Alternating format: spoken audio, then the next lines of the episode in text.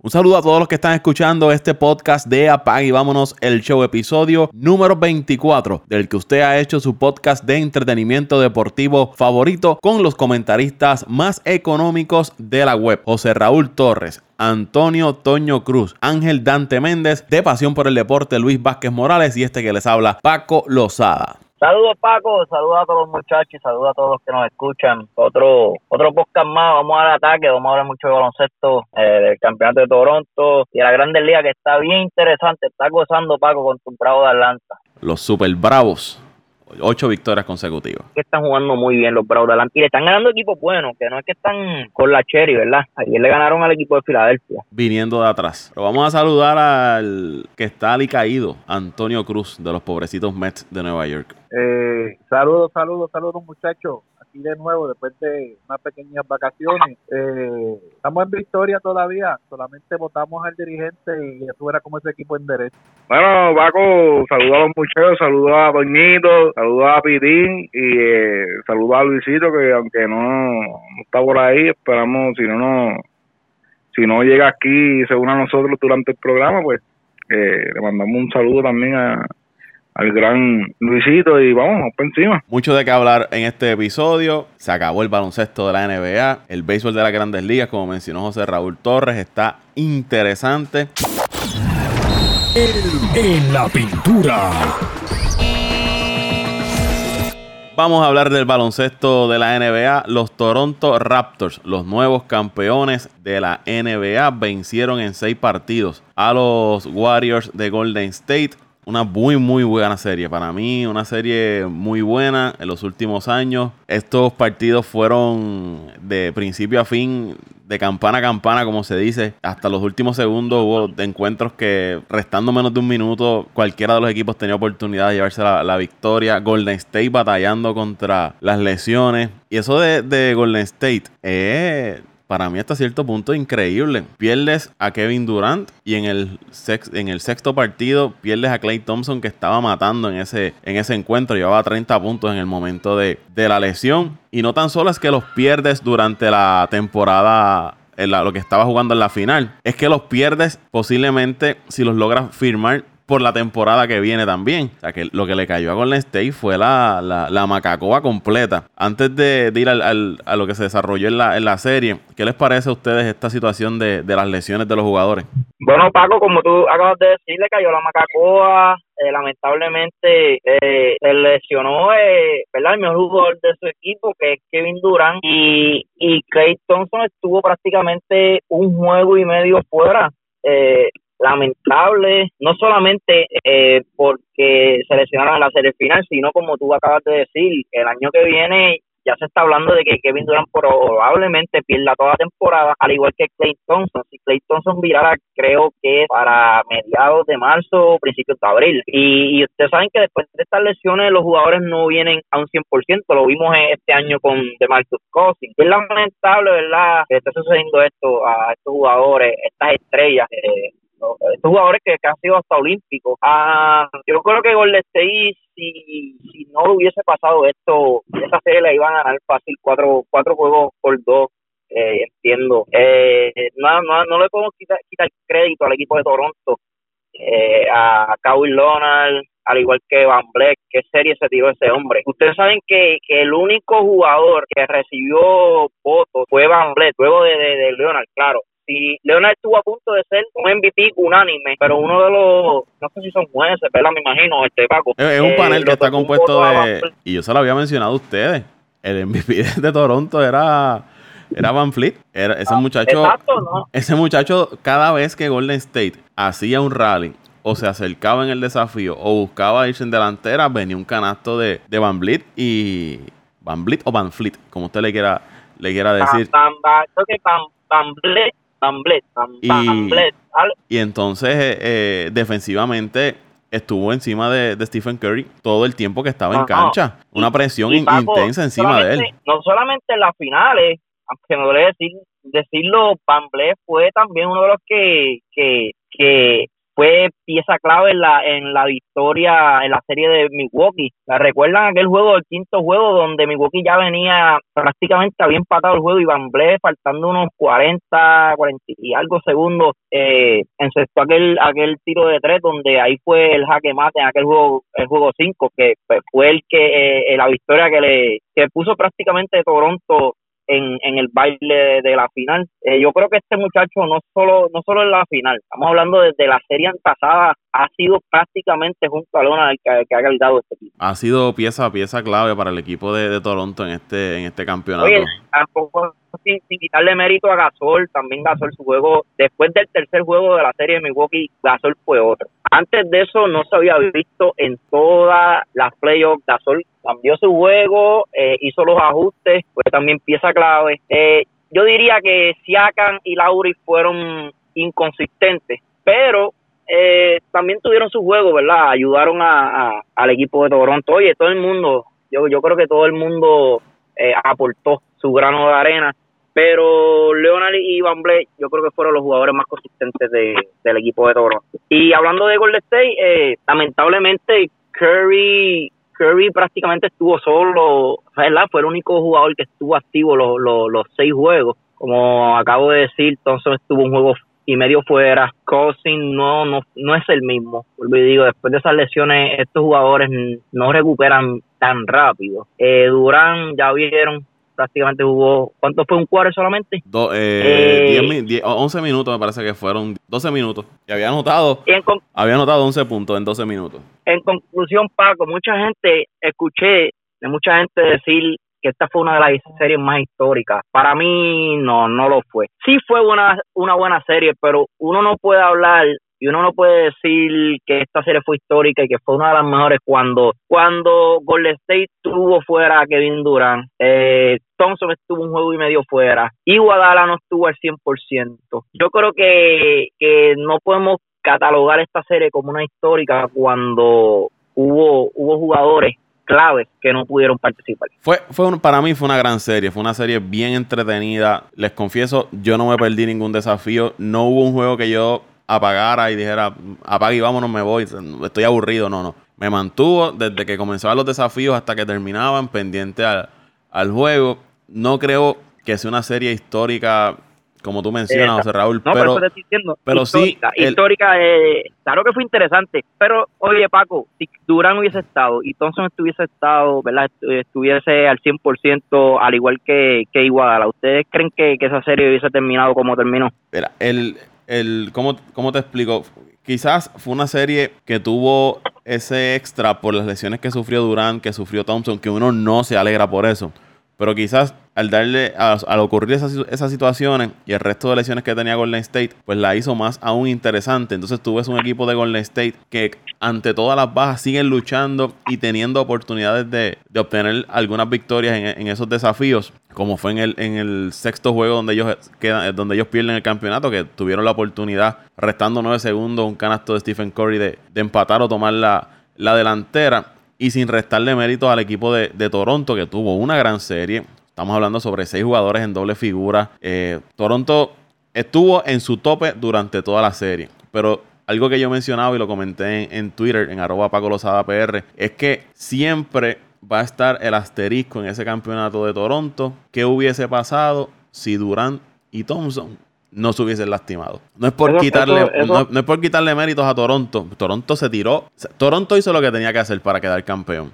Pero para mí, y sé que para algunas personas va a estar ese asterisco ahí que diga qué hubiese pasado si fulano y fulano, si eh, Durán y, Thompson hubiesen estado saludables en, en, toda la serie. Eso sí, Paco, lo acabas de decir todo. Pero eh, vuelvo y digo, no, no le podemos quitar crédito a Toronto. Y no solamente se ganó un Golden State, se ganó un Philadelphia en siete juegos, se ganó a un Milwaukee después de estar abajo 2 a 0, ¿sabes? Este equipo de Toronto eh, merecía, merecía, merecía este triunfo y después de tantas y tantas temporadas donde llegaron hasta el primero, fueron eliminados por los Cavaliers, eh, ¿sabes? Este, este equipo sufrió mucho, ¿sabes? Mucha gente puede decir, ah, que, que, que fácil, qué fácil le llegó este campeonato a ellos. Oye, puede ser que, que sí, esa serie tuvieron la suerte de estas lesiones, pero vamos a, vamos a darle cinco años atrás. Este equipo ha sufrido, eh, ¿cuántas veces se, se eliminó en la serie, en segunda ronda, que, que ni a la final de conferencia pudo llegar, teniendo unos grandes equipos? las lesiones son, son parte del juego.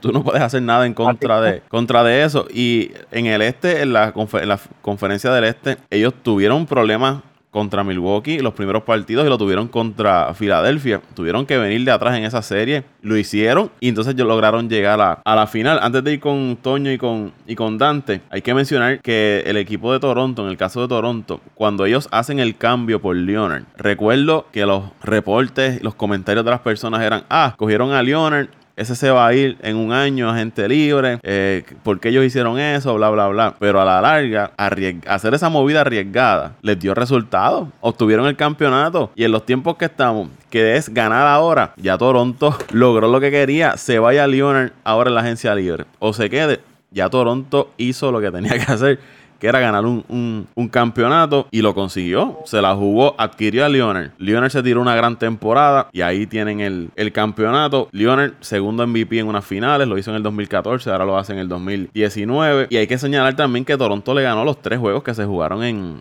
en el Oracle Arena, ya en, la casa de, Golden State. Golden State no pudo ganar un solo partido en su casa en esta serie. Algo que, que es increíble porque Golden State en su casa era prácticamente... Es casi invencible. Y ahí, mira, perdieron los tres juegos que fueron en, en su casa, los perdieron. Bueno, ya que José Raúl pues, se tomó la pausa, déjame hablar a mí antes de que él tenga con un corte y preciso de los de él. Eh, recuerdo que en unos podcasts anteriores, cuando estaban comenzando la, la serie de conferencia, habíamos mencionado la, inconsistencia en el juego de Toronto. Y, y en ese cuando esa primera serie contra Orlando si no me equivoco fue contra Orlando cuando perdieron ese primer juego todo el mundo apretó el botón del pánico y no era para menos. Para mí esa serie contra Orlando era para para barrerla. Luego cuando pasan a la serie contra Filadelfia recuerdo mi análisis bien claro que esta serie la iba a ganar el que jugara menos inconsistente o el que lograra superar esas dificultades que habían tenido durante toda la temporada, porque no cabe duda, Toronto es un gran equipo. Luego llega la serie de Milwaukee y ahí como que Toronto, luego de, de, esa primera victoria que tiene en la serie, como que fue otro equipo, se transformó. Y, y ahora en esta final, sí, las lesiones de Golden State este, jugaron, jugaron un papel este, clave en esta serie, pero no fue el factor decisivo para que Golden State este perdiera. Eh, el juego de, de, Toronto, ese juego de, de, pick and roll, ese jueguito que estaban jugando de esa defensa que tú la veías que era como que asfixiante todo el tiempo, todo el tiempo encima de los jugadores, no le daba mucho espacio para tirar y aún así Golden State se la arreglaba. Ese deseo con que jugaron ese partido de, de, de sexto juego, ese partido donde obtuvieron el campeonato, se le notaba en la cara el deseo que tenían de ganarlo. Eh, estuvieron prácticamente todo el partido al frente hasta que Golden State logró empatar, irse al frente y creo que en las conversaciones que teníamos por los chats, se lo mencioné,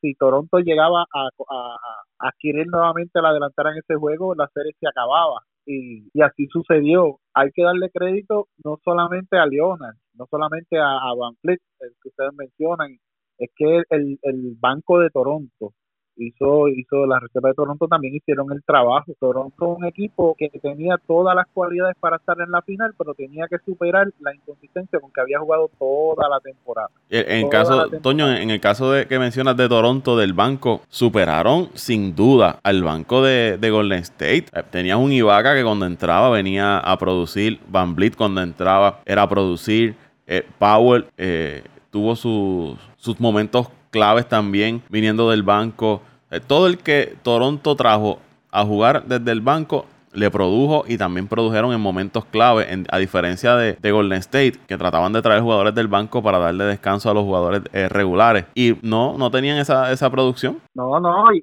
ahí era donde iba a llegar. Cuando tú tienes una reserva, y te lo digo pues por la experiencia de, dirigiendo equipos a, diferentes niveles. Cuando tú miras para el banco y tú dices, ah, olvídate, si yo saco a este y tengo a este otro que me va a hacer el trabajo, este, o sea, esa seguridad que tiene un dirigente de saber que el que está en el banco te va a hacer el mismo trabajo o mejor que que está iniciando. Eh, no, no todo el mundo se da el lujo de, tener un equipo así. Y esa prácticamente fue la diferencia. El banco de Toronto, a pesar de todo lo, lo que podamos hablar de los inicialistas, fue la diferencia en esta clave, eh, perdón, esta serie, la diferencia clave en esta serie. Las reservas de Toronto hicieron su trabajo, superaron, como tú mencionaste, Paco, las reservas de, de Golden State y ahí tienen el resultado. Una serie 4 a 2, que si tú miras el resultado 4 a 2, tú dices, ah, una serie fácil para Toronto, se el resultado. Pero como mencionaste al principio, este Paco, fueron juegos luchados, todos y cada uno de los juegos luchados, todos, en todos los juegos cualquiera de los dos equipos tenía, tenía este opción al triunfo. Y sí, José Raúl,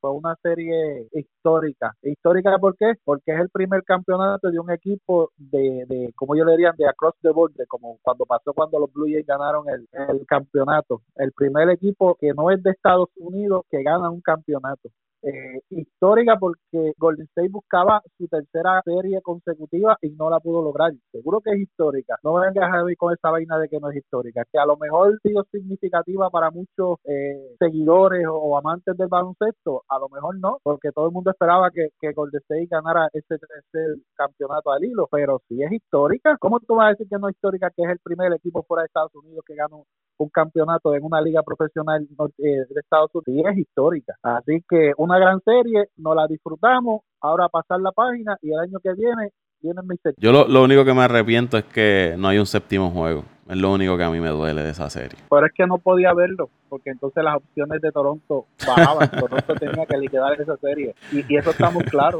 Bueno, rapidito, Papo, este, Paco, eh, te voy a decir, eh, es bueno que estén hablando de los es bueno que hablen de eso, de, ese temita del tripit, porque hasta donde si la memoria no me falla, el último tripit eh, fue el de los laguneros de Los Ángeles. Y creo que pasarán eh, muchos años hasta que vuelvas a conseguir otro tripit. Y no, no, no, fíjate, hay que ver, todo depende de cómo, de cómo se mueva el staff eh, esta agencia libre. Oye, y, eh, estuve viendo los, los, los odds para la próxima temporada de los equipos con mayores posibilidades de ganar un campeonato. Cuando yo mire esa lista, que los Lakers están primeros, como el equipo con mayores posibilidades de ganar el campeonato en el 2020. yo por poco me estrello en el carro. Tú sabes, tú sabes que eso no es, eso no es real. Tú sabes que eso eh, no, no es real. Básicamente la situación que está el equipo de los Lakers ahora mismo, eso no es, eso no es posible. Es simplemente pues es la gente comentando, obviamente depende de la agencia libre, pero eh, volviendo a este tema de, de elecciones, temporada, la final de la NBA, eh, yo sí también puedo decir que fue una, fue una gran serie, una gran serie, como bien lo ha dicho este Toñito, como lo dijo José Raúl, como bien lo has dicho tú, Paco, pero eh, hay que decir las cosas como son. Eh, Toñito dice que no, que no había mucha diferencia por las lesiones y yo tengo que, yo tengo que estar en completo desacuerdo con eso. En ese partido quinto, cuando Kevin Durant llegó, se vio, se vio que con ese señor en cancha Golden State no iba a sufrir. Se vio, pero se vio, o sea, eh, solamente le tomó 12 minutos. 12 minutos solamente le tomó a Kevin Durant para demostrar que él, con él en cancha, el equipo de Golden State no iba a sufrir como sufrió. Eh, de 5-3, de tiros de campo, 3 se fue de 3-3 del área de 3 puntos, 11 puntos. ¿Y por qué digo esto? Porque cuando tienes un tipo como Kevin Durant, que es el mejor jugador ofensivo de la NBA, obviamente pues no puedes guardarlo uno a uno, tienes que buscar doblarlo y ahí se presenta el hombre abierto. Ahí el hombre abierto usualmente puede ser Curry, puede ser Thompson y Thompson después de esa lección del hamstring que sufrió en el segundo juego estaba jugando a un nivel extraordinario. Y, eh, Dante, eh, también no tan solo lo, ofensivamente lo que te puede dar Kevin Durant, es que añades un hombre alto en tu rotación que no, que no tenías para entonces irte contra los Gasol y Ibaka de, del equipo de Toronto. Porque si algo hay que tener claro, que ese equipo de Toronto era un equipo alto, atlético, difícil y bien defensivo. Esos muchachos cerraban los espacios con esos brazos largos que tenían. Pero lo habíamos hablado, Paco, después del primer juego de la serie, que físicamente si Durán no llegaba, el State no tenía por ahí en esta serie. Pero lo que lo que para mí, yo como le digo, como decía en los, los grupos, que Durán es el difference maker, es, es, el jugador que te hace la diferencia en una serie y se había hablado mucho de que este equipo de Golden State, el equipo de Golden State sin Durán es un equipo, es un equipo competitivo, es un equipo que puede llegar llegar a la final. Es un equipo que, que, puede llegar hasta abajo. Competitivo, no, no, no, no, perdóname, Dante. Competitivo no es, es un trabuco. O sea, cuando tú me hablas de un equipo competitivo, un equipo que, que llega a las playoffs y, y de ahí no pasa. Pero, oye, eh, te la compro. Kevin Durant con Golden State en esta serie final no perdía. Yo no creo que barrían, pero por lo menos ganaban en de 5 a 6 juegos. Pero este equipo de Golden State demostró que sin Kevin Durant todavía tienen un equipazo. Posiblemente no vuelvan a ganar un campeonato si no tienen a Kevin Durant, pero van a estar en los chavos. Con Curry, Thompson y Green, ese equipo va a estar siempre en los primeros cuatro puestos del Western Conference. Y eso también quedó demostrado. pero fíjate, añadiendo... las, dos, partes es que Kevin Durant en Golden State es un equipo prácticamente seguro campeón. Desde que tú empiezas la temporada Kevin Durant, Curry, Thompson y Green, ya prácticamente este equipo tiene un, un 70 o un 80% de probabilidad de ganar el campeonato. Esa es la verdad. Pero este equipo sin Kevin Durant no deja de ser un equipo un equipo élite de la liga. Y esa es la verdad. Espera, pero yo te digo, ¿Por qué yo digo que, que, es competitivo este año? Porque básicamente Golden State, el banco, si hacemos comparaciones entre el banco de Golden State y Toronto, ahí está la diferencia. Por eso digo, tú sabes, tú no puedes desgastar a estos jugadores a que te jueguen sobre 40 minutos todas las noches cuando tú no tienes un tipo que te venga del banco como el beneficio y el privilegio que tiene el equipo de Toronto y pueda estar este compitiendo durante todo el partido. Okay, yo te, yo te voy a hacer porque en pasado porque en pasado años, si tú si tú me hablas a mí, en pasado años el banco de Golden State era mucho mejor que el de ahora. Hay que decir que Igualada ya está en sus treinta y pico, mediados, ya o sea, Igualada no es el mismo de tres años atrás. Eso, tienes toda la razón, tienes toda la razón, pero te hago esta pregunta. Si fuera Leonard que estuviese en Golden State, ese equipo, ¿no fuera campeón al igual que lo es con Kevin Durant? Mm, no, no, no, no, no, yo creo que no es un es, un campeonato también seguro. Prácticamente Lona y Kevin Durant están al nivel del mismo juego. Ah, eso es lo que eso es lo que yo quiero traer aquí. Lona, Lona ha demostrado que no lo voy a poner como el mejor, porque no, pero Leona es ahora mismo uno de los mejores jugadores de la liga, está en los primeros tres jugadores de la liga. Y eso la gente tiene que, ya Leona lo demostró, no solamente en San Antonio, llega a todo pronto y también le da este campeonato, esté o no esté Durant. O sea, lo que hizo este hombre ha sido grande. Lona, Lona va a pasar a ser uno de los jugadores más grandes de la historia. No, yo diría, vamos a, vamos a quitar este dedo más grande, pero lo que hizo este hombre no lo hace todo el mundo. Llega un equipo donde este equipo no pudo pasar de la segunda ronda y los convierte en campeones. Como estaba hablando Paco, que que se tiraron el riesgo de firmarlo por un año porque no se sabe lo que va, va, a pasar con él. Y este hombre le da el campeonato a, a, a, Toronto. Yo había escuchado a un amigo mío diciéndome, no, pero es que Lauri este año mejoró su juego, el Siakam. Oye, cuando tú tienes un jugador con, como Leonard, tu juego mejora. Cuando tú estás al lado de un tipo como Leonard, claro que tu juego va a mejorar porque el tipo, el tipo hace. Era como Michael Jordan en esos tiempos. Hacía que sus jugadores, los que estuviesen al lado de él, mejoraran su producción. Y eso es lo que hizo Leonard este año con Toronto. Lo que, lo, cosa que de Rosa nunca pudo hacer. Vamos a ver, vamos a ver. Yo por lo menos culminando con con, la serie, yo pienso, como dije anteriormente, yo entiendo que, que Golden State eh, con, Kevin Durant no debían tener problemas. Eh, hasta con el mismo Thompson podían hacer un juego número 7 bien competitivo. Y bueno, eh, lo que sí, lo que sí hay que decirle es que a ver que sale Thompson y sale y sale Durant del partido, realmente tú no puedes depositar tus eh, posibilidades en un, jugador como Green. Green ofensivamente no es ese tipo de jugador que te puede meter 30 en una noche, no es el tipo de jugador ofensivo agresivo, pero sí es un jugador que, que, que tiene espíritu y que y que es un tipo que, que, que, su liderazgo se nota en el juego. Hay mucha gente pues que no que no eh, simpatiza mucho con él pero es, ese tipo de jugador que, que, que te hace el trabajo sucio como decimos nosotros y te mantiene siempre con, con posibilidades. Lo de Curry pues no se puede dejar pasar por alto porque realmente tuvo tuvo en sus manos la oportunidad de, de poder darle eh, una opción de triunfo al equipo de Golden State y moverse a ese séptimo juego y la falló nuevamente.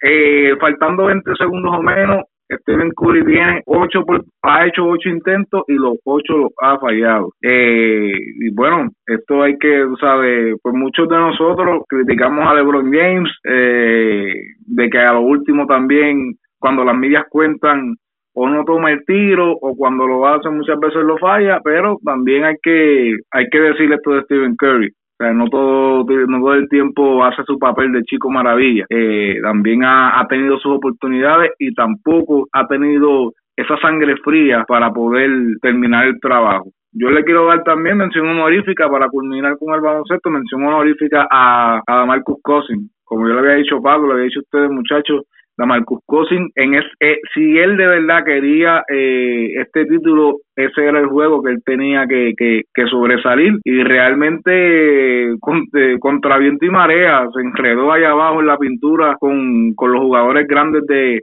de Toronto e hizo hasta lo imposible por mantener también ese equipo de Golden State con vida. Falló uno que otro tiro libre importante en esos últimos minutos, que entiendo que eso fue uno de los factores eh, por los cuales Golden State también perdió, porque tuvo la oportunidad de empatar el partido con, con dos tiros clave, dos tiros libres clave eh, al final del, del partido y al fallar uno, pues eh, el equipo de Golden State o se veía obligado a dar FAO o la jugada de suerte que fue la que le salió con el tenover de Danny Green, pero no supieron capitalizarlo. Eh, yo entiendo que, según estaba leyendo Paco, eh, finalizando la serie final, se rumoraba que el equipo de Golden State le iba a dar max contra a Kevin Durant y a Clay Thompson. Al menos le iban a hacer la oferta. Eh, yo personalmente entiendo, la, el 95% de la gente dice que Kevin Durant no se queda el año que viene en Golden State. Yo sí creo que Kevin Durant se queda el año que viene en Golden State. Yo entiendo que Kevin Durant se quería ir de este equipo eh, por todo lo alto. Y entiendo pues que al no al no al no cumplir su objetivo yo entiendo que Kevin Durant es este tipo de jugador que, que le encanta estar eh, que, que le encanta el ambiente de competitividad y,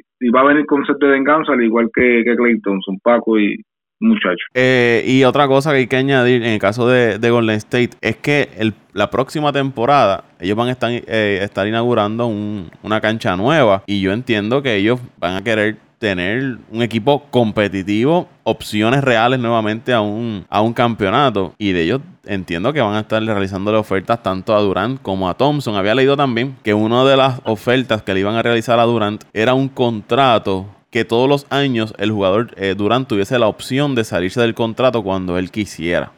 Y Golden State tiene Clay Thompson, Kevin Durant, DeMarcus Cousins, Bogut, Looney, Yarebko, eh, Jordan Bell y Quinn Cook, todos son agentes libres.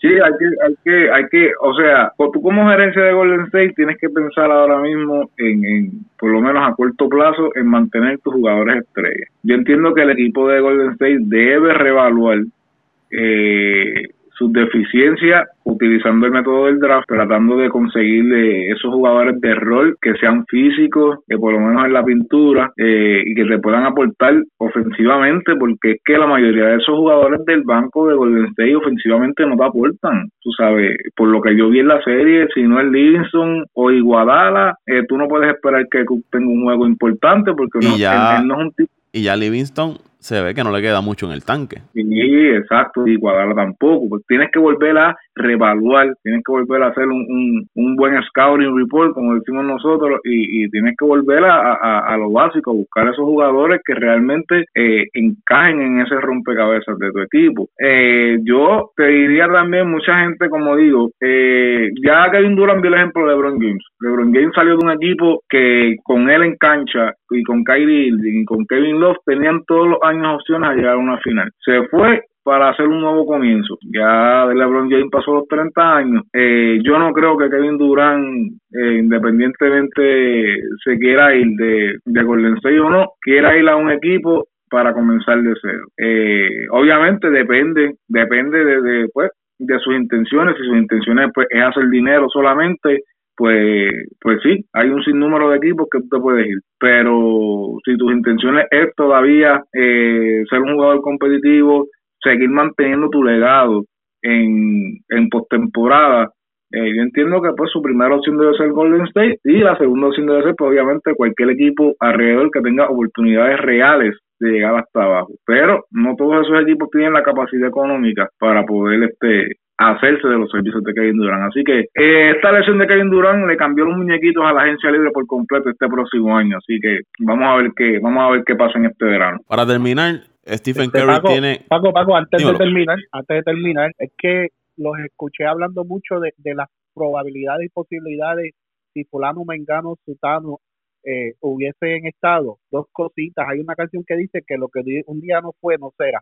No podemos contar con lo que pudo haber sido si no se dio. Y, y aquí en Coamo, aquí en Coamo, Puerto Rico, un, un refrán bien famoso que dice que si el torero no va en el carro, no se mata. O sea, no podemos hablar de probabilidades que pudieron haber pasado si fulano, mengano, sutano, perencejo estaba cuando no estuvieron. Hay que bregar con la realidad de como tú mencionaste, las lesiones son parte del juego, los tipos no estuvieron ahí para producirlo, no estuvieron al 100% para producir y el resultado de la serie fue uno que a lo mejor no fue el que muchos querían, porque muchos querían, y como, Dante y Jaulito, querían el desquite de, de, de Golden State contra Toronto por eliminar a, a, los cabritos de Milwaukee pero no podemos hablar de lo que no fue, vamos a hablar de lo que es, porque aunque no queramos hacerlo, le estamos restando mérito a la victoria de Toronto, que bien merecido tiene, tiene este triunfo y este campeonato. Pero, Doño, es que realmente... que tú dices, los cabritos que tú dices te, eliminaron a ti y todavía debes un Black Label, así que págalo, que de ese voy a beber yo. pero hay que... ¿Ves, eh, que te digo que están heridos? ¿Ves que te digo que están heridos? Pero la realidad es, la realidad es que, es lo que, lo que yo mencionaba, Toño. El asterisco va a estar ahí, que hubiese pasado. El asterisco de la victoria de Toronto va a estar, que hubiese pasado si, si fulano, fulano hubiese jugado. ese mismo asterisco va a estar cuando suspendieron a Draymond Green en ese famoso partido de la serie contra los Cavaliers, que hubiese pasado si Green no se hubiese suspendido. Es lo mismo, van a ver siempre van a haber incógnitas, pero es como te digo, está bien que no estoy gestando mérito al equipo de Toronto y se vio, y ahí es que te digo que ahí es que viene la labor de ese jugador, ¿quién va a darle ese paso al frente cuando este tipo se lesione? Y ahí se vio que, que, que el suplente de Durán y el suplente de Thompson, pues realmente en Golden State, o sea, tú no vas a llenar esos zapatos, pero por lo menos hacer tu rol, hacer tu parte, aportar, y ninguno de esos jugadores de, de, de fuera de Iguadal, de Livingston, trayéndolo del banco, te, te aportan, o sea, como te dije anteriormente, Cousins no estaba efectivamente ofensivo, Green ofensivamente no aporta mucho, pues entonces obviamente va a ser más cuesta arriba, pero cuando tú ves que Kevin Durant en 12 minutos, te mete más de 10 puntos, ¿qué, o ¿qué tú vas a decir? Pues tú, tú viste cuánto estaba ese marcador antes de que Kevin Durant se lesionara. Golden State estaba arriba, Golden State estaba arriba y Golden State podía ganar ese partido sin mucho, sin mucha dificultad si Kevin Durant se mantenía sano, se mantenía sano. Pero pasó la lesión, no hay plan B, no hay plan B, ahí están los resultados, ahí están los resultados. Toronto como equipo está mucho, estuvo más, mucho más preparado en todos los aspectos de la cancha ofensiva, defensivamente y en, en, el banco, obviamente, mm, está más preparado y más completo que el equipo de Golden State. No tiene las superestrellas que tiene Golden State, pero cuando tú vas a jugadores de rol, Eso era lo único que tienes que decir, que el equipo de Toronto estaba mejor preparado y no restarle mérito pero como diría otra canción, ya lo pasado, pasado. Sí, ya, de verdad que ya se acabó esto. Ahora yo quiero que los Lakers el año que viene lleguen a la final. A ver si tú, a ver si tus celtas de Boston llegan. hablamos el año que viene, hablamos el año que viene, no te adelantes, porque los supuestos no son realidades. Fuera del parque. Echando a un lado el tema del baloncesto de la NBA, vamos a hablar del béisbol de las grandes ligas. Ya estamos a mitad del mes de junio. Comienzan algunos equipos a tomar delantera en sus respectivas divisiones. Los equipos que están liderando las divisiones. Equipos están, hay equipos que están enrachados, tanto positiva como, como negativamente. Eh, lesiones siguen afectando al béisbol. En caso de los Dodgers, Corey Seager nuevamente lastimado. Bellinger sigue teniendo una gran temporada. Christian Jelic repitiendo la temporada de, del año pasado. Eh, los Yankees habían comenzado las a, semanas anteriores una racha positiva, ahora están en racha negativa. Tampa nuevamente retomó el, el liderato de, de, ese este de la Liga Americana. Minnesota sigue con buen paso en la central, le tiene 11 juegos de ventaja al equipo de, de los indios de Cleveland. Houston, 9 juegos y medio sobre Texas. Rangers de Texas jugando muy bien en esa conferencia del oeste. En la central de la Liga Nacional, Milwaukee, los Cubs, batalla campal, San Luis. No está muy lejos, está a tres juegos y medio. En el este, los Bravos de este servidor, dos juegos y medio le han sacado a Filadelfia. Los Mets de Toñito están a siete juegos y medio. Y en el oeste, los Dodgers tienen 10 juegos y medio de ventaja, tanto sobre Colorado como Arizona, San Diego, que las pasadas semanas había estado en la segunda posición de ese oeste de la Liga Nacional. Está en racha negativa. De los últimos 10 han perdido 7 y ya se encuentran en el cuarto lugar en el oeste de la Liga Nacional. ¿Quién comienza por ahí? Oye, Paco, eh, tú has dicho una palabra bien clave y yo siempre le he mencionado que el béisbol es un deporte de racha. Hay equipos que tienen racha, bueno, no hace mucho, creo que en mayo, eh, Oakland tuvo una racha de 11 victorias corridas y le ha caído una Macacoa donde estuvo como 5 o 6 juegos eh, perdiendo corridos y ahora está en racha de que gana 2, pierde 3, gana 3, pierde 4.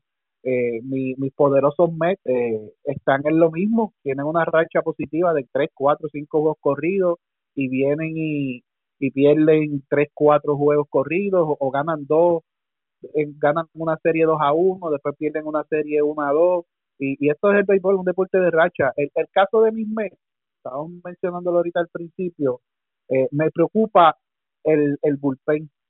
El bullpen, familia está cogiendo. Toño, pero recuerdo que, que, al principio de, del podcast, cuando comenzamos este podcast, no en este episodio, sino en los, podcasts anteriores, habíamos hablado de que una de las áreas que había fortalecido los Mets era el bullpen, evitando que le sucediera lo mismo que le pasó el, el año pasado y aparentemente no le ha dado resultados. Van por el mismo camino del año pasado. No, no, no, no, no. no mm, bueno, parecido al año pasado, porque a este tiempo el año pasado fue que cayeron en, en aquella racha negativa en, en, en los meses de mayo, y junio que tuvieron, que después de haber empezado 11 y 1 cayeron al piso y llegaron a estar prácticamente últimos en la división. Este año ha sido un poco mejor si comparamos con el año pasado, pero no deja de preocupar Paco, como tú mencionaste, el que familia ya no es el mismo, el día le está dando trabajo para cerrar los juegos y cuando lo traen con los juegos este empate tiene muchos problemas y,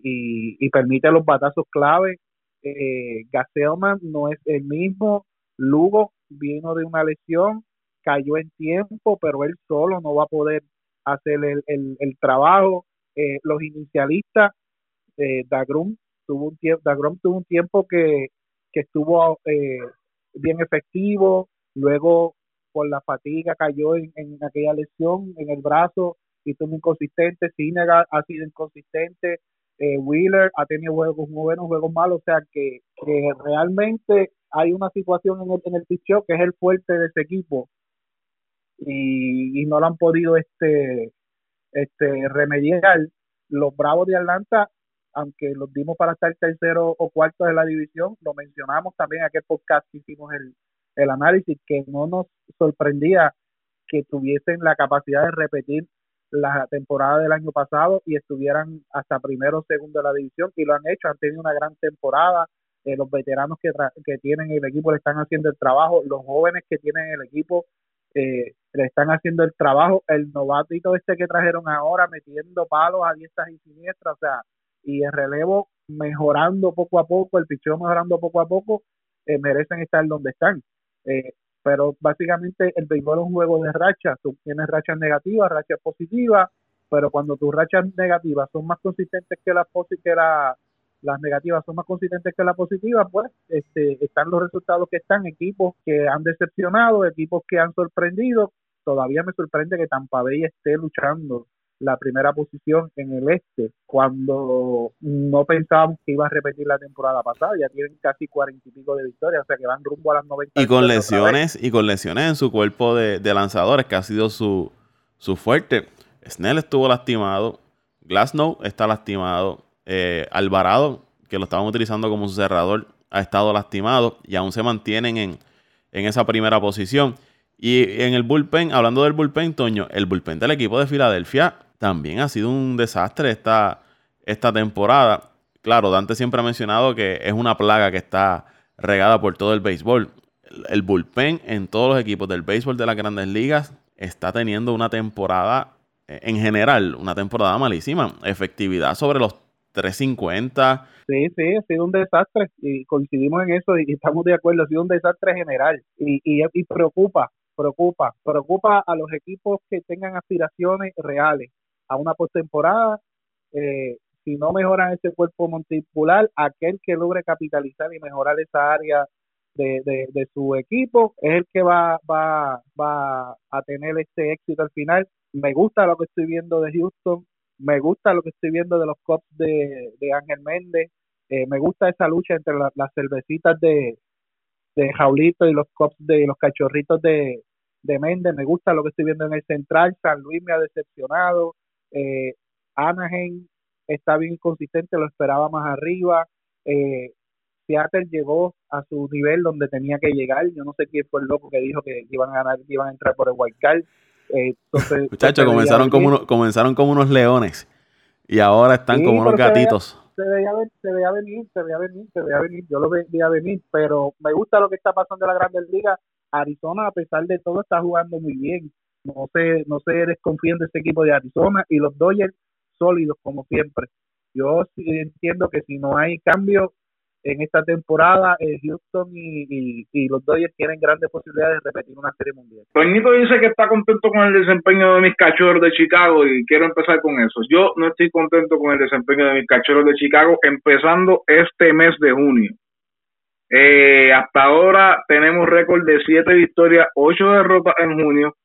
Como visitante estamos jugando para 14 victorias, 20 derrotas, lo que no lo que no es muy alentador y eh, esta serie, pues obviamente que estamos teniendo empezando junio, que empezamos jugando esos primeros dos partiditos con San Luis, que fue la serie que nos barrieron.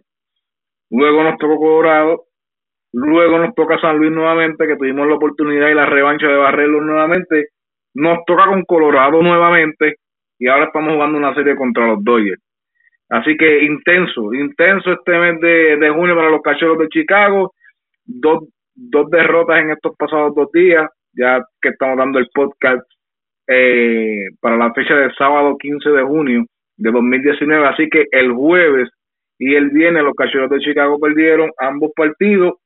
Hoy se espera que Darvish suba la lomita contra su antiguo equipo y pues nos dé un poco de posibilidad de aunque sea sacar uno máximo dos partidos en esta serie para prepararnos el fin de, para prepararnos en la semana para tener dos partidos contra los White y enfrentarnos en el fin de semana a los pobrecitos Mets de Luisito y de Toño. Así que eh, sí me gusta que estamos peleando esa primera, esas primeras posiciones, pero eh, el desempeño, el desempeño a nivel eh, de visitante no, no ha sido el mejor.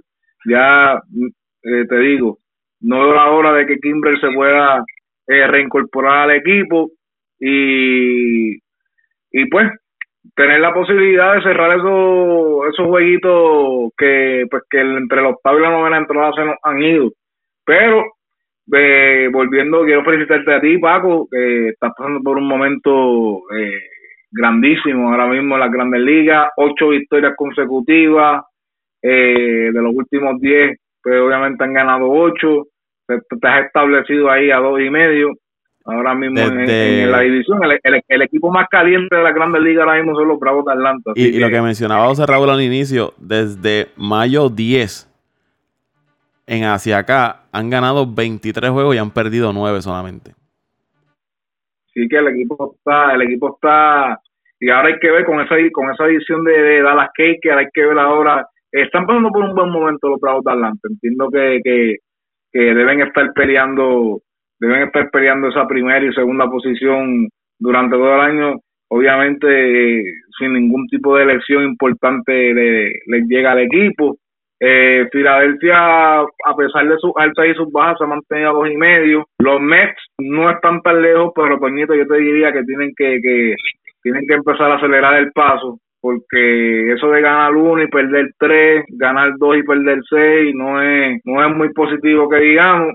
Los nacionales dieron un empujoncito, pero los nacionales no creo que tenga no creo que tenga mucho arreglo. Y pues lo de Miami no podemos hablar mucho. Mi Milwaukee es la central, Paco, como estaba diciendo, eh, a pesar de que su picheo no, no, no ha sido su, su fuerte este año, pues su ofensiva sin Aguilar que era un macanero el año pasado, se ha mantenido. Que Cristian Yeris, hay que decirlo, se ha tomado ese equipo, lo ha cargado. Otra gran temporada.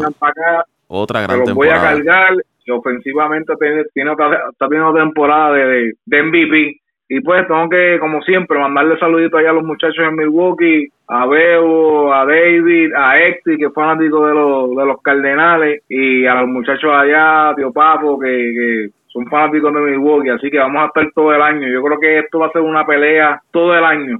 Yo te diría que esta división central se va a decidir por menos de cinco juegos. No veo, no veo a alguien eh, tomando un margen por encima de los cinco juegos en esta división. Parecida a como, parecida como terminó el año pasado. Sí, se va a decidir en el último mes otra vez. No creo que aquí eh, haya un equipo que se vaya a enrachar mucho y tú digas, wow, van a despegarse. No creo. Va a ser una, va a ser, va a ser otro año bien competitivo en esta, en esta división central. Para mí la mejor división que hay en, en- en- obviamente en la nacional y cuidado si la Grandes Ligas, aunque la del este está caliente también en la americana, pero volviendo a, la central, este equipo de San Luis me preocupa. Paco, porque este equipo de San Luis no está jugando un buen béisbol y aún así están a tres y medio de la división. Yo insisto en que este equipo de San Luis, Y es un equipo que calienta después de la, la segunda mitad de la temporada. exacto, y esto es un equipo de San Luis que ahora mismo, eh, por ejemplo, si hablamos del equipo de San Francisco, que se ha rumorado que pueden salir de Bungarner, ese Bungarner puede caer en San Luis y si Bungarner cae en San Luis, por darte un ejemplo, los pondría como candidatos directos a ganar esa división, jugando un mal béisbol.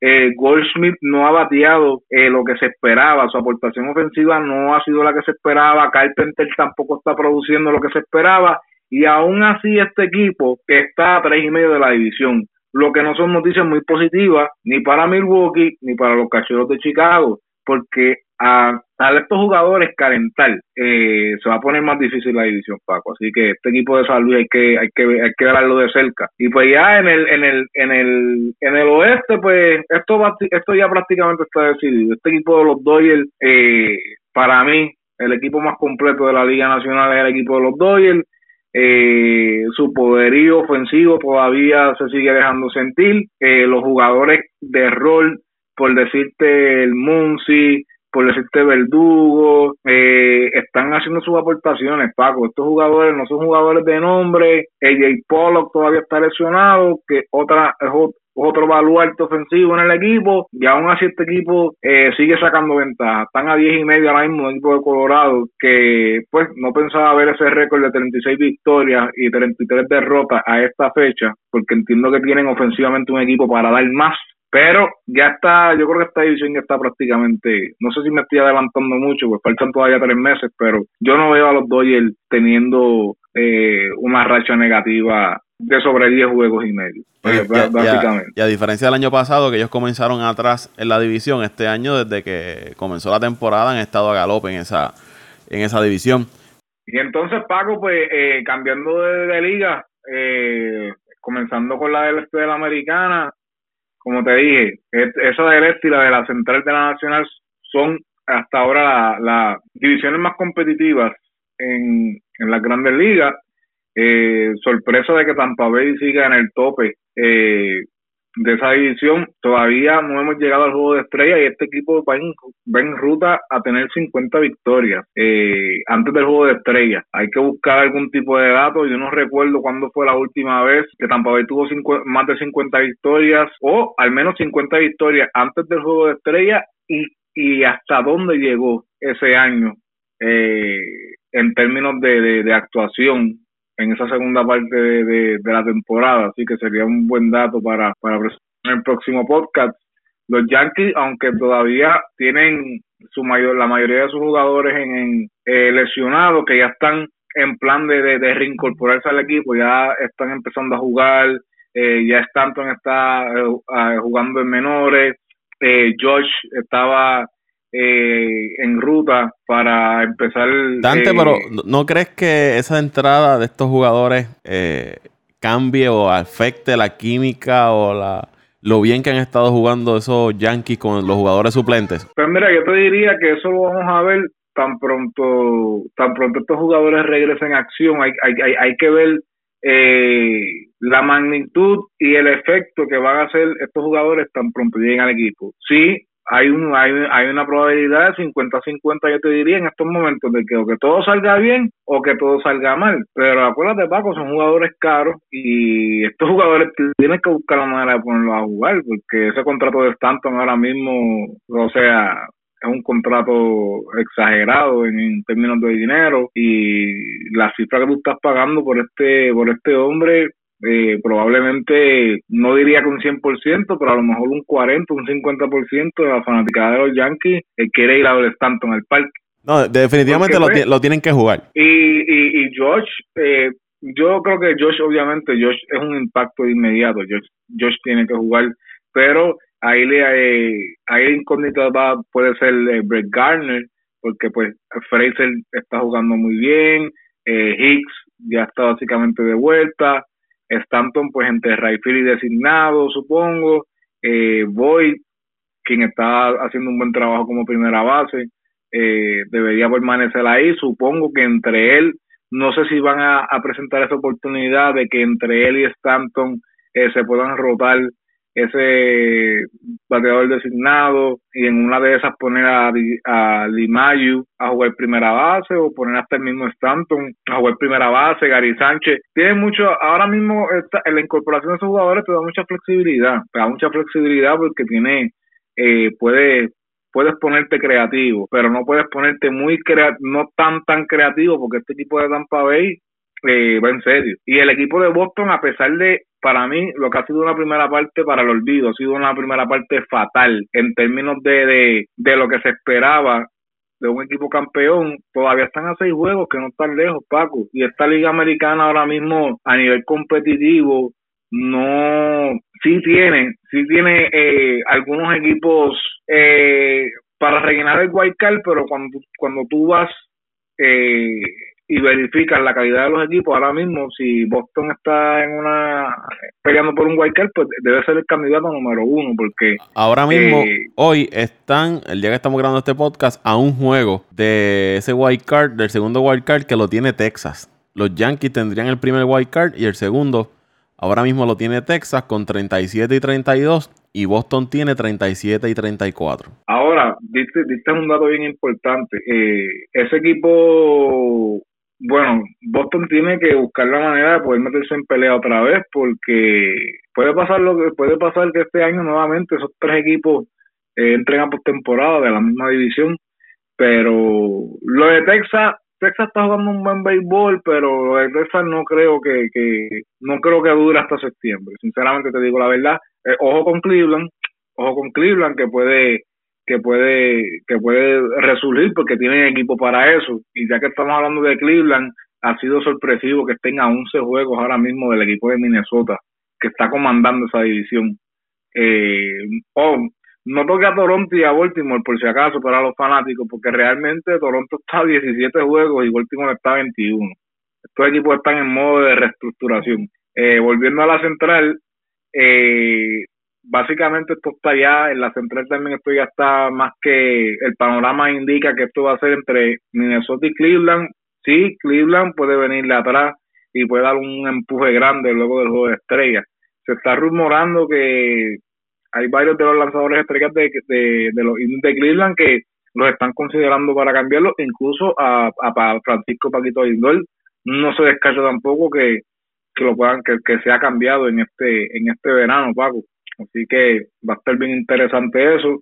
Ya los White Sox, Detroit, los White Sox están a 12 juegos, Detroit a 20 partidos y Kansas City a 24 y medio. Así que este increíble como este equipo de Kansas City que hace tan solo 5 o 6 años, eh, un equipo que, que llegó dos veces a una serie mundial consecutivamente y ahora mismo están pasando por esta por esta situación, por así el ciclo del béisbol, Paco. Son, son, son muy pocos los equipos que pueden mantenerse año tras año eh, jugando. Yo diría, yo diría, Dante, que así el ciclo del béisbol con los mercados pequeños, lamentablemente, porque cuando hay franquicias de dinero pueden, pueden verdad, este, eh, retener estos jugadores y mantenerse 5, 6, hasta a veces hasta 10 años como el equipo de Cleveland. Ahora mismo que yo considero el equipo de Cleveland no un mercado ni pequeño ni grande, pero un equipo que siempre se ha mantenido con, con una capacidad económica bastante aceptable y, y han mantenido el equipo de Cleveland calladito lleva los últimos prácticamente 8 años liderando esa división.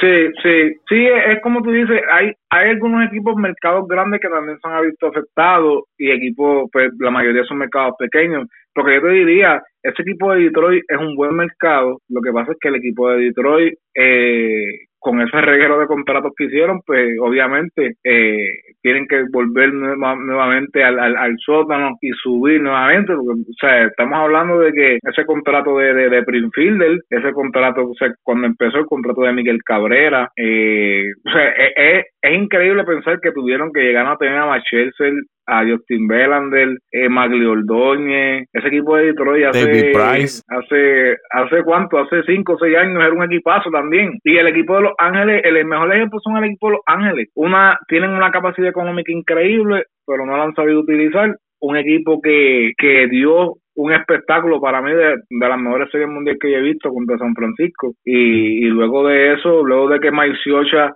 eh, de, desistiera de ser dirigente del equipo de los Engel, el equipo de los Engel eh, está en ese plan también de, de reestructuración, pero bien tú lo has dicho, Raúl, Kansas City tiene una franquicia eh, económicamente, sí en muchos años atrás era una potencia, volvió este año, eh, volvió en este pues después de los 2000, en esta en la segunda década, del 2010 ahora hasta el 2019, volvió a, a dejar su impacto en las grandes ligas, pero ahora pues está en, como decimos nosotros, en su receso. Y Houston, que Houston cuando, antes de mucho antes de Carlos Correa, de firmar este sin número de jugadores, sí había tenido una oportunidad, si no me equivoco fue en el 2004, con cuando estaba Roy Oswald, Andy Petit, Roy Clemens en ese equipo, imposible olvidar ese triple, ese tridente de lanzadores que fue contra los White Sox y luego de eso eh, el equipo de Houston no hizo mucho impacto en la Grandes Ligas. Hay que, hay que decir que estaban en la Liga Nacional, luego que se movieron a la Liga Americana, entonces este equipo de Houston ha sido otro y ha estado más abierto al mercado. Ahora, ahora es un equipo que, que mercadea mucho y que, que mueve mucho dinero. Y, y, y eso se ha visto y ahora mismo se está reflejando que aún sin sus estrellas establecieron un buen sistema de finca y están ahora mismo con 47 y 23 en el tope de la división. Ya están a 9 y medio en esa división de, de, de, del oeste. Y yo pienso, pues, que este sorpresivo ver a Texas con 37 victorias, 32 derrotas. Pero como te dije, Paco, y te digo ahora, José Raúl, que, estás aquí con nosotros, no creo que el equipo de Texas vaya a mantener este ritmo hasta septiembre. Así que yo creo que básicamente estas divisiones ya están prácticamente eh, aseguradas, excepto, bueno, excepto la del este, que eso es un, sube y baja. Pero ahí, primero, segundo y tercero en el este se van a estar peleando por división y por Card Así que básicamente eh, ya la central y el oeste ya están decididas. Esa del este se va a quedar por lo menos con tres puestos, que sería un, título divisional y dos puestos de Card porque lo de Cleveland este año no creo que, a menos que sea un resurgir de verdad eh, histórico, no creo que, que haya mucho impacto, Paco. Así que ese es mi análisis con respecto a lo que está pasando ahora en el béisbol de la Grandes Ligas. José Raúl Torres. Bueno, Paco, Paco, empezamos con tu equipo, Atlanta, como te había dicho en podcast pasado. Me gusta lo que dio Atlanta. Atlanta, para mí, para mí es la alineación o una de las alineaciones más balanceadas en el béisbol. ¿Por qué digo esto? Búscate esa alineación de, de Atlanta donde tiene bateadores de fuerza tiene bateadores de promedio, tiene bateadores de que, de hecho, eh, jugadores que corren muy bien las paz. Este equipo de Atlanta, la verdad es que, que ha confeccionado muy bien, especialmente la alineación. Todavía vemos un poco de laguna, un poco diría, la laguna de ellos es, los relevistas. Eh, los iniciadores aunque no son unos iniciadores eh, grado A, pero sí, pero sí se, se, se mantienen, se mantienen eh, ¿verdad? Poniendo sus números, 5 o 6 entraditas que no son malas para una liga. Y Teherán, y Teherán parece que se ha reencontrado con él mismo. Está teniendo una muy buena temporada, efectividad por debajo de los tres puntos. ¿De quién está hablando? De Julio Teherán. Ah, Sí, sí, eh, eh, Julio Teherán ha, lucido muy bien, al igual que Soroka, de verdad ha sido posiblemente pues hasta el, el rookie of the year, tiene unos grandes números, entonces yo creo que este equipo de Atlanta, a la diferencia del año pasado, que vuelvo y digo, tuvieron un buen año, pero también tuvieron la suerte de que un equipo de los Nats fue un año desastroso. Los Mets empezaron como siempre y volvieron a caerse como siempre, entonces los Phillies no era un equipo para ganar esa división, aprovecharon eso, ganaron la división pero tú como fanático, Paco, tú sabes que este equipo de Atlanta el año pasado no tenía, no tenía, eh, ok, sus aspiraciones no era, no era ganar, era eh, dar la oportunidad a estos chamacos para que producieran así ya este año o los próximos años eh, montar un equipo competitivo. Y yo creo que ya lo tienen, Paco. ¿sabes? Ya tú no puedes mirar el año que viene. Atlanta ha demostrado que tiene un equipo para ganar la Liga Nacional. Eso sí, yo creo que necesitan moverse en el mercado de cambio a mitad de temporada, por lo menos si puedes traer un iniciador, que se estaba hablando de, bueno, firmaron a, a, pero si puedes añadir otro más, eh, no tiene que ser élite, pero sí este tipo de, iniciador como como lo hizo el año pasado Boston, que trajo un Ovaldi que ayudó un poco más la, la verdad el montículo, el, el, cuerpo de lanzadores y, claro, y reforzar el cerebro. Yo creo que si ellos pueden hacer, traer por lo menos un relevista o quién sabe, dos relevistas y un iniciador, este equipo ahí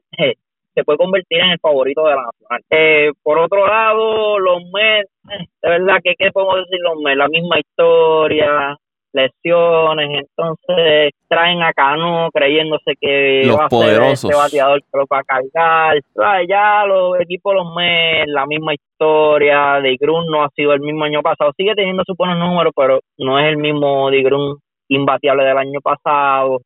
Eh, Sindelgaard sigue con su y de ahí en adelante Edwin Díaz tampoco ha sido el mismo del año pasado. Vemos un equipo de los mes inconsistente que yo creo que van a terminar en, el mismo spot donde están, maybe tercero, cuarto y con un récord cerca de los 500. Al Filadelfia, eh, lo que habíamos hablado a principio de temporada, su, su picheo no es muy católico y está afectando ahora mismo eso, ya que, ya que si tu picheo no es muy bueno y te tienes que enfrentar a un equipo como Atlanta, que, que batea tanto, pues tiene un problema y ayer se vio, ayer se vio, este equipo estuvo adelante por cinco carreras y no pudo, eh, ¿verdad?, aguantar esa ventaja. Eh, Filadelfia, aunque creo, todavía creo hoy que debe, debe ganar la división.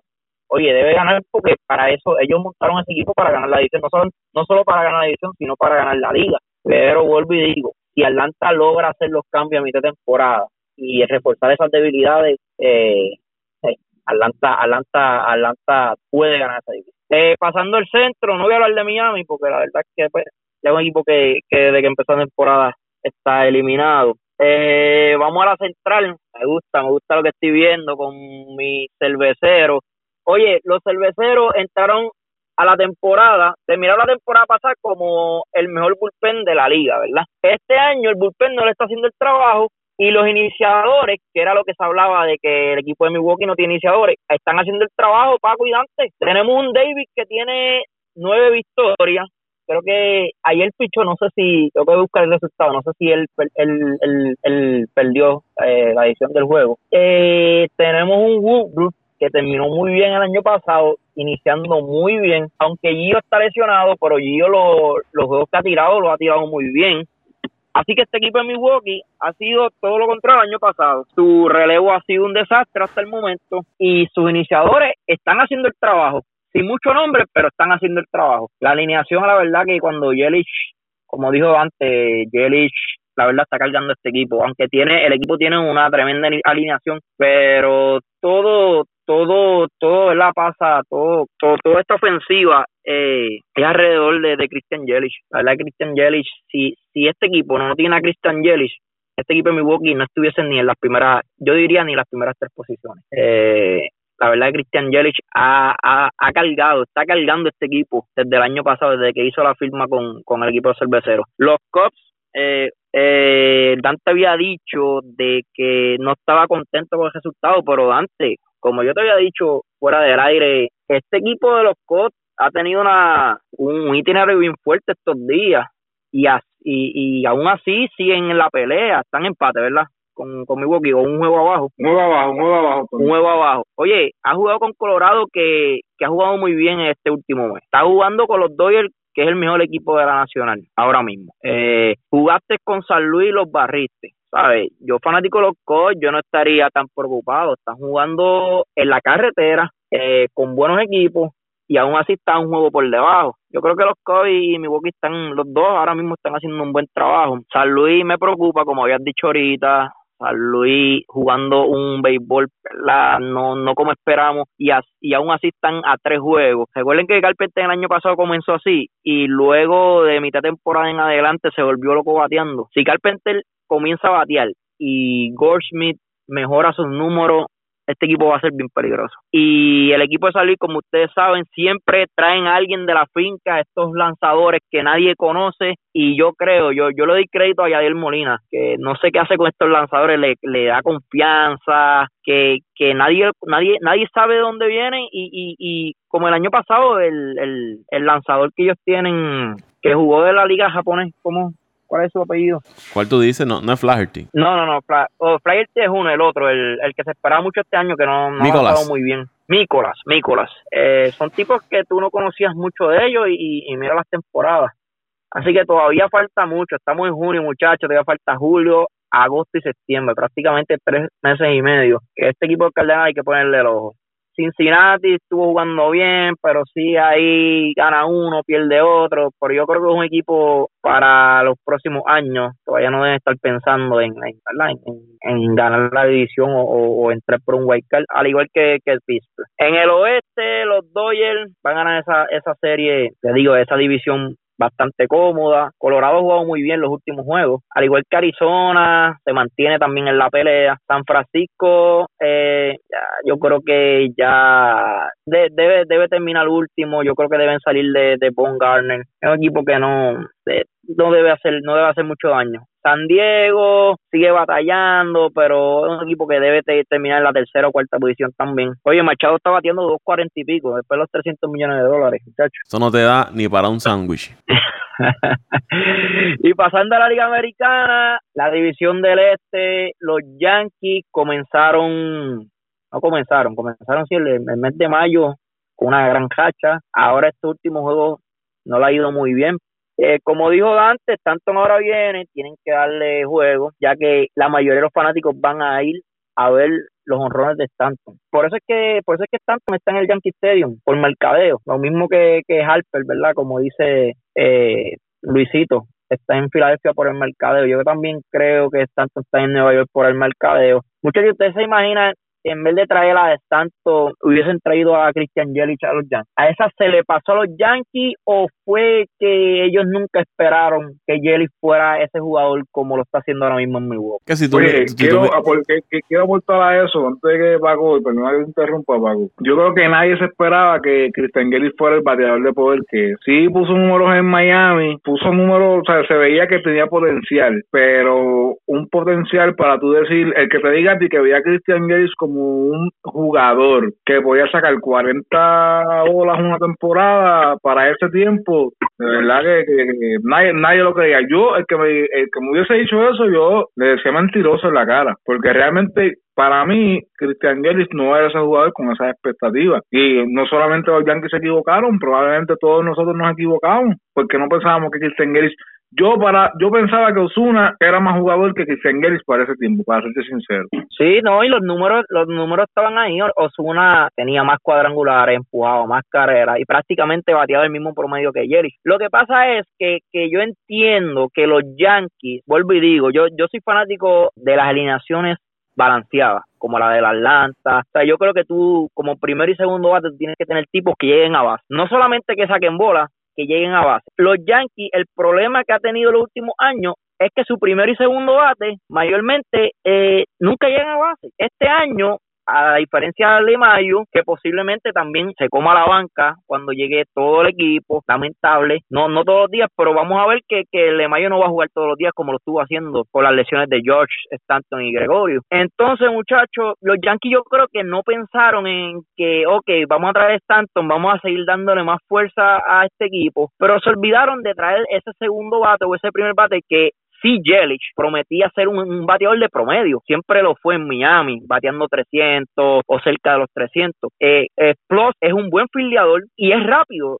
A la vez, ahora mismo Yelich eh, creo que se ha robado ya 15 bolas. Usted se imagina un Christian Yelich ahora mismo con un Lemagio, primero y segundo bate, y luego tú tengas un Josh Gary Sánchez y compañía. Sería una alineación súper balanceada y bien difícil de pegarle a. Yo eh. creo que en esa parte los Yankees fallaron. En el caso de, de Jelix, el- el- la última vez que él estuvo con, con Miami, él batió 2.82 y conectó 18 cuadrangulares, 81 impulsadas, eh, 16 bases robadas. El año anterior a ese, conectó 21 cuadrangulares, que había sido hasta ese momento la cantidad máxima de cuadrangulares y 98 eh, impulsadas en su carrera. Cuando viene a Milwaukee, Ahí es que él explota como un bateador de, de poder, du- duplicando casi su cantidad de, de cuadrangulares. Doble siempre se había mantenido conectando sobre los 30 dobles por temporada. Y Jelic ya tiene un MVP, tiene guante de oro, tiene dos bates de plata, tiene un título de bateo. En poco tiempo se ha convertido en uno de los mejores peloteros de- del béisbol. Y no tanto se le pasó a los Yankees, José Raúl, a los Bravos de Atlanta A muchos equipos. se les pasó. Ellos estuvieron cerca de adquirir a Christian Jelic. El problema fue que en ese tiempo Miami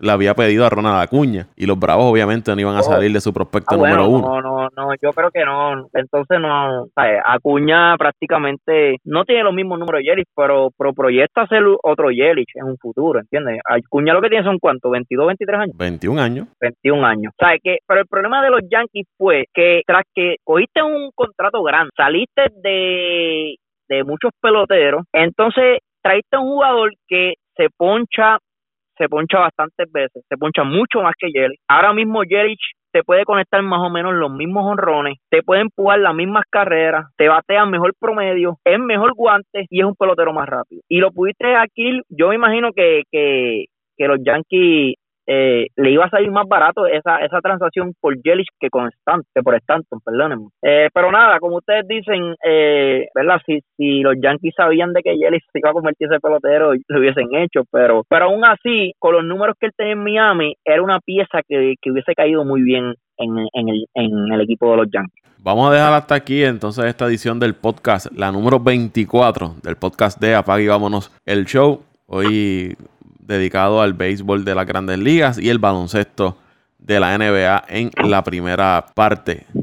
Dante, ¿dónde te pueden seguir las personas en las redes sociales? Paco, me pueden seguir en Mendiciano underscore 89, eso es en Twitter. Y eh, quiero desearle en este fin de semana de padre eh, muchas felicidades para, para ti, Paco, a Luisito, a Toño, eh, que, son padres en este fin de semana. Así que deseamos que la pasen bien junto a, sus familiares y a todos los padres que nos escuchan eh, y a todas las personas que nos escuchan, que tienen a sus padres todavía en vida, pues también le queremos mandar un, un caluroso saludo y, felicidades. Y pues al mío, que lo amo mucho, eh, aunque no vaya a estar con él, eh, también le deseo que, que pase un feliz día de los padres. Así que será hasta la próxima edición. Pues entonces quiero felicitar también a, los- a los padres, a ti, Paco, Toño, Luisito, a mi señor padre Raúl Torres, a todos los padres del mundo. Que, bueno, ¿qué puedo decir? Es una bendición, ¿verdad? Que, que algún día yo tendré y que Dios le siga dando la fuerza para, para seguir continuando eh, educando y, y dándole ¿verdad? mucho amor a sus hijos. ¿Y te siguen en dónde? En mr.torres en Twitter, José Raúl Torres Santiago en Facebook. Ah, ¿Cambiaste el otro? sí, sí, tuvimos que cambiarlo. Será hasta la próxima semana, así que gracias muchachos y nos estaremos hablando. Vámonos el show.